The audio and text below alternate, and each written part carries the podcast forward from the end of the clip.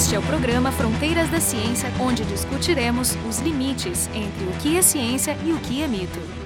Uh, no Fronteiras da Ciência de hoje, temos como convidado o Antônio Carlos Roque da Silva Filho, que é professor da Faculdade de Filosofia, Ciências e Letras de Ribeirão Preto, da Universidade de São Paulo. Ele é físico, né, e trabalha em neurociência computacional há muitos anos. A gente convidou o Rock para discutir um pouco sobre o olfato e também discutir uma coisa muito interessante nesse caso para nós, talvez não tanto para ele, que é o caso de que ele contraiu a Covid-19 e, como consequência, teve alguma mudança na sua percepção olfativa. E é isso que a gente vai discutir, mas a gente também vai tocar um pouco sobre o olfato como uh, sentido, né, ou como modalidade de percepção. O pessoal do programa vai ser o Jorge Kielfeld, uh, da Biofísica da URGS, e o Marco de Arte, da Física da URGS. Então, eu não sei se a gente começa primeiro tu nos relatando um pouco da, da tua experiência.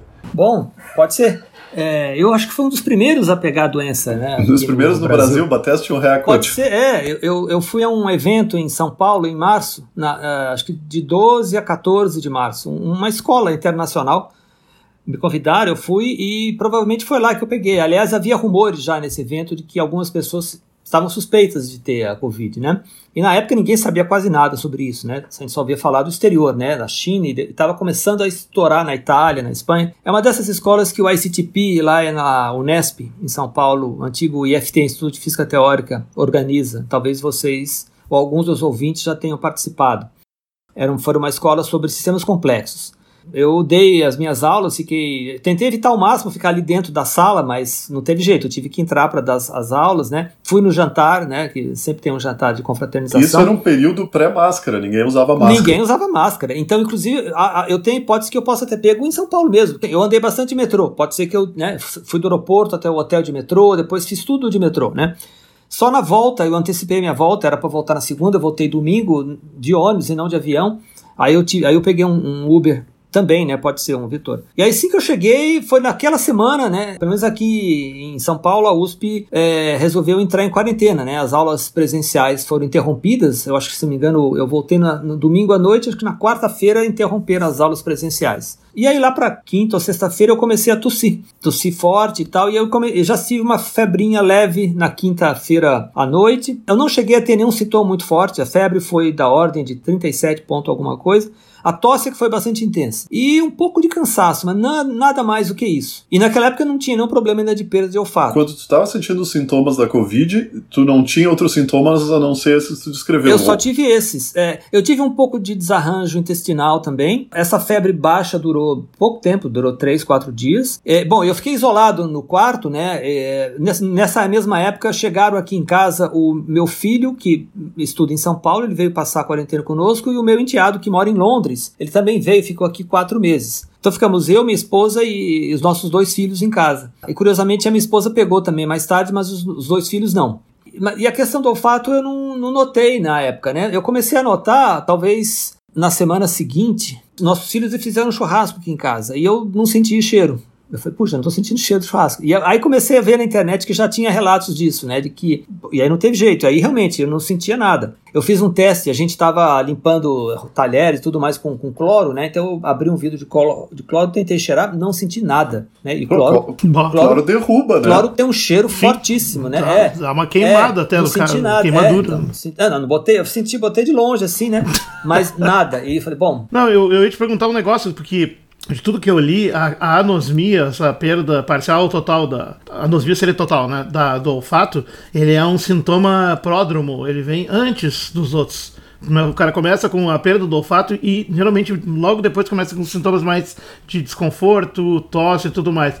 E o que tu relatou aí é no ordem contrária, foi a primeira vez que eu ouvi também. Não, e também assim, eu não sou. Aí eu não tenho como ser preciso, porque aí a memória falha eu não estava prestando atenção na questão do olfato. É, até pode ser que eu já estivesse sem olfato logo desde o, desde o começo, mas não, é, não é algo que eu senti. Porque aquela coisa, o é, olfato é um desses, um desses sentidos que você só sente falta quando você perde, né? Eu queria comentar duas coisas contigo. Um pouco eu queria que tu descrevesse exatamente o que, que tu está sentindo, né? Que eu acho, eu acho bem interessante, principalmente como tu é um, um pesquisador que já trabalhou com olfato, além de poder descrever melhor o que tu está sentindo, tu consegue até teorizar sobre as possíveis é. causas. Então eu, eu, queria que tu descrevesse. Tá. E depois a gente podia conversar sobre o olfato e essas características, vamos dizer, diferentes que o olfato tem. Tá certo. Com, com um detalhe importante é que nós estamos fazendo essa gravação agora em, em outubro e já tem mais de seis sim, meses sim. que tu é. contraiu das, e tu ainda tá com sim, sequelas. Então realmente é uma coisa é estranha e, e, tem que dizer, isso não está acontecendo só contigo, está acontecendo com outras pessoas. Sim, a prevalência, eu estava até checando agora, é algo em torno de 40% de algum efeito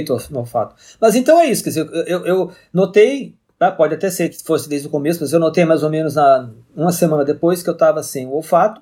A, a, minha esposa teve sintomas parecidos, né? Então veio a hipótese que ela também estava com Covid. É difícil dizer quando eu voltei a sentir algum odor, e aí eu até achei que, bom, que bom, tá voltando, né? Porque aí passou-se um mês, né, ou mais, já estava praticamente sem nenhum, sem nenhum sintoma eu associava isso. Os primeiros odores que a gente sente logo ao acordar são os odores da pasta de dente, do shampoo que você põe no cabelo, quer dizer, você, né? Eu estava na época usando um shampoo que tinha um cheiro, um cheiro de rosas, assim, um odor de rosas. E aí eu notei que comecei a sentir comida com aquele cheiro. Coisas seriam mais doces, né? Frutas, e tudo tinha aquele cheiro. Falei, Nossa, que estranho. Esse cheiro persistiu, né? E de certa maneira até agora continua. E eu senti um cheiro quando eu entrava no carro, um cheiro meio assim é difícil descrever porque não, é, não seria mais algo parecido com queimado. E é porque o carro ficava no sol ali, né? Aqui em Ribeirão Preto faz muito calor, ficar no sol, você entra aquele cheiro abafado, né? De ar, de ar abafado, um cheiro meio de queimado. Sentia aquele cheiro e esse é um outro cheiro também que, que passou a dominar. E um terceiro cheiro que na época foi importante, agora já não, não sinto mais, era de um café com menta. O, o, o, meu filho tinha comprado, antes de vir para cá, um café com, com sabor de menta, que disseram que era bom e tal, e ninguém queria tomar. E eu falei, bom, eu não quero deixar as coisas estragarem aqui em casa. Então eu comecei a tomar todo dia de manhã aquele café e ficou vindo aquele cheiro de café com menta bem forte. Eram os três cheiros que eu identificava na época e ficou assim durante uns dois, dois meses, três meses, né? Eu só sentia isso. Nesse ínterim, lá para em maio, mais ou menos, a minha esposa é, pro, é, é, professora e funcionária aqui do HC da USP de Ribeirão Preto, ela foi convocada. Todo mundo que trabalha no HC foi, teve que fazer o teste. Ela foi lá, fez o teste, deu positivo, ela fez o, o sorológico, né? o sorológico, né? O IgG e o GM, né? Os dois deram altos, curioso até porque isso é uma característica também da Covid, né? O IgM seria aquele que tá, ele estaria alto na fase ativa, e depois ele decai rapidamente. E o IgG ficaria por um bom tempo. O dela deu alto os dois, então ela teve até a suspeita de ainda estar na fase ativa depois de dois meses. Aí ela fez aquele outro PCR, aí deu negativo. E aí nós fomos estudar e vimos que realmente é, há relatos de que esse IG, o IgM pode ficar por um tempo mais longo. E mais umas duas, três semanas, já talvez em junho, eu fui no laboratório, já começaram a aparecer exames melhores aqui, né? E fiz o teste e deu positivo o IgG, não o IgM. O IgM estava não basal, estava um pouquinho alto, mas estava abaixo do limiar. Já o IgG deu positivo. Quer dizer, então isso foi a confirmação que eu tive de que eu também tinha tido. Bom, mas e curiosamente aí os nossos filhos fizeram e deram negativo para os dois. Eles dois deram negativo. O meu enteado até já voltou para Londres agora, fez testes lá e deu tudo negativo até agora. O meu filho fez mais, acho que mais um ou dois e sempre negativo. Uh, bom, então com relação ao olfato em particular, né? É, a minha esposa ficou também, perdeu, o que me pareceu sempre muito estranho, porque, assim, tudo bem, nós convivemos juntos, mas nossa genética é diferente, né? E, mas nós dois perdemos o olfato e nós dois estamos até agora com o olfato prejudicado. É, eu fiquei, como eu, como eu relatei, vários meses sentindo praticamente esses três cheiros só, e aí tudo que eu sentia caía ou para um ou para outro. Tanto que a minha teoria na época é que eu tive uma, uma reformatação do do que a gente pode chamar de espaço de representação de odores, mas a nível cortical. Né? O córtex olfatório é considerado um, assim, um exemplo de sistema de memória associativa no cérebro, ou seja, é uma rede altamente recorrente, tem, recebe entradas, essas entradas fazem sinapses com praticamente todos os demais neurônios daquele sistema, e aí, dependendo dos pesos das sinapses, você pode recuperar um ou outro padrão de memória armazenado ao longo da vida. Então eu achava que, bom, é, funcionaria assim, mas durante a, a doença, alguma, provavelmente alguma lesão periférica, algum prejuízo nos neurônios receptores olfatórios, as entradas tinham, teriam deixado de chegar até o córtex, então, como ele não estava recebendo entradas, houve, teria havido um processo de desaprendizado. Os neurônios ficariam ativos de maneira aleatória e durante uma janela de tempo longa, né, de algumas semanas ou até meses, com isso eles desaprenderiam. E aí, quando eu voltei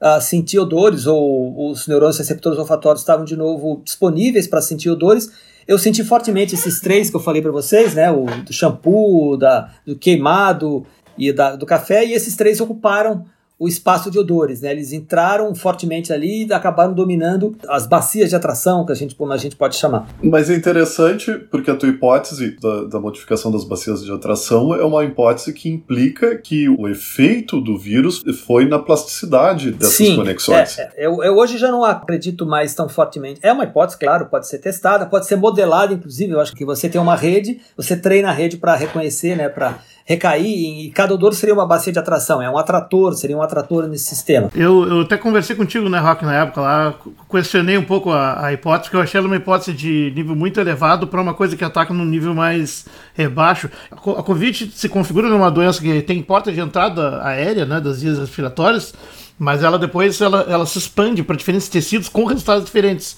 E a ordem com que ele atinge esses tecidos varia de pessoa a pessoa é, ela, ela tem essa questão e ela faz essa, essa reação imunitária maluca que se chama é, tormenta sim, de citocinas. A, a né? tempestade. Que é basicamente dispara sim. a coisa e vai, vai pegando, né, como uma espécie de efeito dominó, alguns tecidos. Inclusive a morte, quando, quando acontece lá, é porque quando, quando atinge de forma dramática alguns desses, né, que pode incluir coração, pulmões, basicamente e tal. Bom, no sistema nervoso tem relatos de, de coisas também, né? De, de sequelas. Mas, por exemplo, tu, tu, tu tava sugerindo uma hipótese interessante, faz sentido com os dados, né? Mas assim, por que, que uma coisa tão grosseira que, que atinge um tecido como um todo e produz um, uma resposta inflamatória desse tipo faria uma, uma perturbação tão delicada, tão certeira, tão cirúrgica, né? Num, num sistema de, de, porta de entrada de informações. É, né? mas é que não é bem isso, né? A, a, a hipótese inclui o dano na, na, periferia, na porta de entrada, né? O, o, dano inicial teria sido causado nos receptores olfatórios e aí o sistema deixaria de receber essa, essas entradas, né? Você corta os estímulos, né? Durante um período longo, os receptores receptores não estão mais ativos, então não tem mais odor. Então o sistema fica por conta própria. Imagina uma rede autoassociativa como o córtex olfatório que de repente deixa de receber estímulos e fica assim durante dois, três meses. Existe plasticidade ali, né? Os neurônios, só que os neurônios ficam ativos aleatoriamente. Na verdade, para o modelo funcionar, tinha que ter uma plasticidade anormal, né? Porque o meu modelo seria assim, ó. o, o Covid teria dois efeitos. Um seria estragar os neurônios sensoriais uhum. para impedir essa entrada, mas também de alguma forma mudar a plasticidade deixar essa região, por exemplo, do córtex uh, piriforme hiperplástica. Aí sim, aí esse ruído aleatório ia desmanchar, ia matar todas as memórias, tu é hiperplástico. Mas aí o que que acontece? Tu vai se curando sim. do efeito do vírus e aí vai aparecendo o, che o a, as entradas vão começando a existir e a plasticidade vai começando a voltar nos níveis normais. E aí nessa janela tu seleciona os três ou quatro cheiros e eles é, ficam lá. É, era, era essa a hipótese, exatamente. Você descreveu bem. É, era a minha hipótese na época.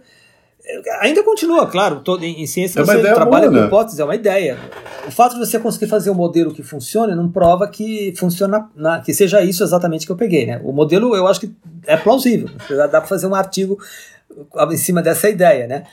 Mas só para ter Mas é importante a plasticidade anormal. Mas a né? plasticidade, sim. Mas é uma região muito plástica, né? O córtex piriforme eu acho que é uma região que notavelmente é conhecida pela plasticidade. Mas tu não, tu não esquece, não esquece é. numa, com uma janela pois de alguns é, meses. É, então, é, esse é o ponto então, fraco. Deixa eu dizer assim, ó, a questão, a, a questão da memória uhum. dos cheiros é uma coisa interessante. O sistema olfativo tem essa característica única de ser um dos sistemas onde tu tem literalmente tem milhares, dezenas de milhares de diferentes receptores. No caso do humano, outros, temos mil, né? Da ordem de é, mil. Humanos né? é mil. É mil, né? Igual é um número brutalmente brutalmente maior que qualquer outro tipo de sistema de receptor sensorial. Então ele trabalha com outra lógica, mas ele também é o mais primitivo. Ele provavelmente é o descendente direto dos formatos mais primitivos de comunicação química entre micro-organismos. A questão é, é, e aí eu coloco como desafio até, porque eu ainda sou um pouco cético da hipótese, embora ache essa interessante, né? Que é assim, se ela está agindo no sistema nervoso, na plasticidade cortical, por que, que ela vai afetar especificamente o embaralhamento de uma modalidade sensorial quando poderia afetar tantos outros, já que está lá dentro pegando Sim, mas tudo. aí vem o que os estudos mostram que uh, os receptores olfatórios, eles expressam essa proteína, é, enzima conversora de angiotensina 2, né? É, ECA, ou ACE em, em, inglês, né? E ela parece que tem um formato que se adapta muito bem ao SARS-CoV-2, né? Aquelas uh, spikes, né? As, seria o mecanismo de entrada. Então, essa é uma, é uma hipótese forte que, que, su que sugere o porquê o sistema olfatório é mais suscetível, né? Dos vários sentidos. Poderia, né? poderia. Então elas entram. Então, o, o dano aos receptores olfatórios eu acho que já está mais ou menos bem estabelecido. Pois é, esse é o segundo ponto, porque na verdade é a porta de é entrada. A porta de entrada. Né? O, é, é, o é. principal ter sido danificado. Sim Dali para diante, se isso é verdade, se é só um dano periférico, então qualquer gripe das que tu tem regulares no passado poderia dar o mesmo tipo de resposta estranha que tu teve. Né? Então todo mundo experimentaria um tipo de reorganização olfativa como tu descreves. Eu não então, sei mas, o que tu mas o que está acontecendo, então, só para terminar o relato, porque assim, depois desse momento que eu senti esses três cheiros, eles passaram a ficar mais embaralhados, quer dizer, houve uma evolução, quer dizer, a coisa não está, não é, não é estática. O do hall de três cheiros, tu, tu via alguma lógica nos cheiros que caíam nas, nas categorias ou pra ti era uma coisa completamente aleatória, assim? Não, havia uma certa lógica, né? Por exemplo, tudo quanto é coisa mais adocicada, incluindo as frutas, iam para esse cheiro de shampoo. Agora, uma comida, por exemplo, pão, pão com manteiga, pão- a torrada, né? Quer dizer, coisas que tinham já uma, né, um, algo de queimado ou tostado cairiam naquela outra, né? No outro cheiro de queimado. Já o cheiro do café era mais o café, qualquer café, mesmo sem sedimento, passou a, ser, a ter esse cheiro para mim. Eh, não me lembro se. Eu não fui sistemático, né? Eu também não comecei a testar, né? Chás e é, essas coisas. É, isso exigiria, no mínimo, fazer uma amostragem do, do epitélio olfativo em diferentes é, eu tempos, pensei né? nisso. E ver a diversidade desses, dessas expressões de receptores ali, para poder tirar a limpo, né? Porque de repente o que aconteceu foi isso. É, mas o, é, o que aconteceu é que com o tempo esses três cheiros foram merge, né? Eles foram se juntando e agora eu, eu não tenho mais uma distinção tão clara assim. Eu tenho um cheiro genérico que é uma espécie de combinação desses três ou de outros, né? Eu, agora Ficou pior, é isso que eu ia Sim, perguntar. ficou, ficou pior, ficou pi- exatamente, ficou pior. Eu agora tenho um cheiro genérico, eu sinto um cheiro e até eu poderia dizer uma espécie de fantosmia, porque mesmo sem estar presente, e- e- e- isso eu não sei. Eu falo fantosmia porque, bom, eu não estou presente, não tem nada que eu, que eu veja à minha volta que possa estar cheirando, mas tudo tem cheiro, né? Às vezes bate uma brisa, né, que está trazendo um cheiro de alguma coisa de fora. Né, um cheiro até da, sei lá, primavera chegando, tudo fica com cheiro que é uma mistura. Não dá para dizer que é um cheiro disso, ou de, de A, ou de B, ou de C. Tá descrevendo como se o teu sistema olfativo tivesse ficado obtuso. Exatamente, ele tá obtuso. Ele só tem um ou dois canais e ele só disse. Exatamente, ele um, tá mais ou zero, menos assim. Né? Tudo tem. É, o curioso é que, ah, pelos relatos que a minha esposa faz, ela também tá com algo parecido. Eu acho que ela tem um pouco mais de capacidade, mas assim, ela também relatou ter tá sentindo um ou outro cheiro. Ela sabia especificar, eu sinto cheiro de uma planta, né, que ficou dominando por um tempo. Uma das coisas mais chatas, né? Eu gosto muito de vinho, sempre to- tomo vinho, e agora todo vinho tem o mesmo, não tem prazer nenhum, né? Mas antes o vinho tinha cheiro de quê? Nesse período em que eu estava sentindo aqueles três cheiros, o vinho tinha o cheiro do shampoo. É assim, é, é bom, é importante dizer, é, quando eu comia alguma coisa, a sensação de acidez ou de alguma coisa muito salgada eu continuava a ter, né? Eu comi uma vez, me lembro que eu comi um, um filé, eu só senti o gosto do sal. Porque na verdade a gente tem o paladar, que é Exatamente. mescla do olfato da, da- do, do gosto, da gustação, né?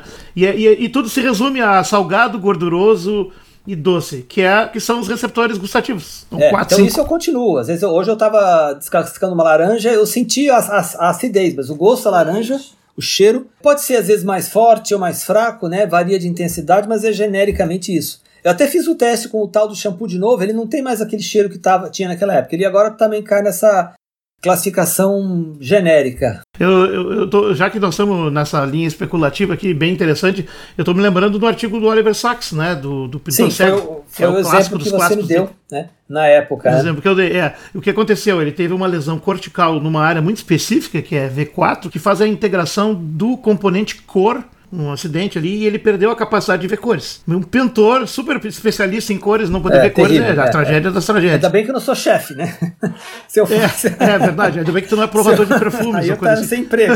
Não, um- eu li uma história parecida com essa de um chefe, acho que foi no ano passado, não lembro onde foi. Um chefe espanhol, ele teve uma virose, perdeu o, o sentido do olfato, ficou um bom tempo sem conseguir reconhecer, mas ele, depois ele, ele usando as memórias dele, ele fala, ele relata que ele conseguiu recuperar, eu não sei se de fato o odor, mas pelo menos ele conseguiu fa- refazer associações. É, isso que eu ia te perguntar, exatamente, porque o, o caso do pintor cego é o mais extremo, porque não foi só isso que aconteceu, foi um pouco mais grave. E não conseguia lembrar das Bom, aí, aí realmente prejudica. É. A própria memória das cores, aparentemente, quando tu uh, resgata uma memória, evoca, as memórias são reconstruções. E reconstruções precisa pegar os pedaços e juntar. Aparentemente tem regras de reconstrução e, e blocos de fontes de matéria-prima para tu juntar e fazer a memória. E aparentemente aquela área que é usada para perceber e identificar a cor na, na, na percepção sensorial também é fundamental para reconstituir, senão a cor não vai estar lá.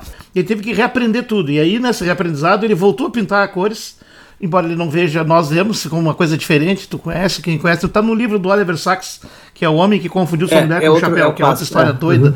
Mas a dos pintores, pra mim, é a melhor história do, do Oliver Sacks disparado. É, e a questão é, tu tá me dizendo que esse, esse né, o, o chefe, ele usou as memórias, ele não perdeu a capacidade de memória. E eu, eu tô perguntando pra ti agora, tu te lembra dos cheiros exatos do vinho, das outras coisas? Então, é exatamente isso que eu tenho tentado fazer. Claro que eu não sou um chefe, então talvez eu não tenha memórias tão refinadas quanto ele, mas eh, eu me lembro.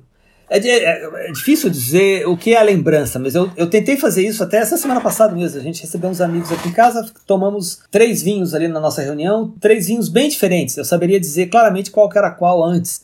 Então eu tentei eh, fortemente me lembrar do, do cheiro e do paladar daqueles vinhos.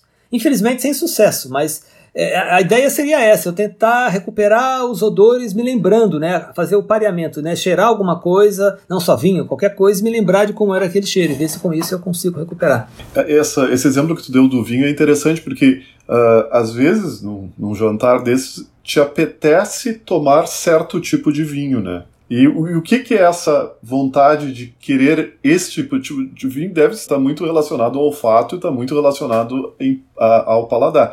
O que, que acontece contigo? Te apetece ainda tomar certo tipo de vinho ou isso desapareceu? Tem que dizer também o que que ele tá sentindo em relação às comidas. Só os alimentos deve ter mudado tudo. Eu imagino que tu tenha emagrecido nesses meses. Bom, eu emagreci, pode ser um pouco por isso também.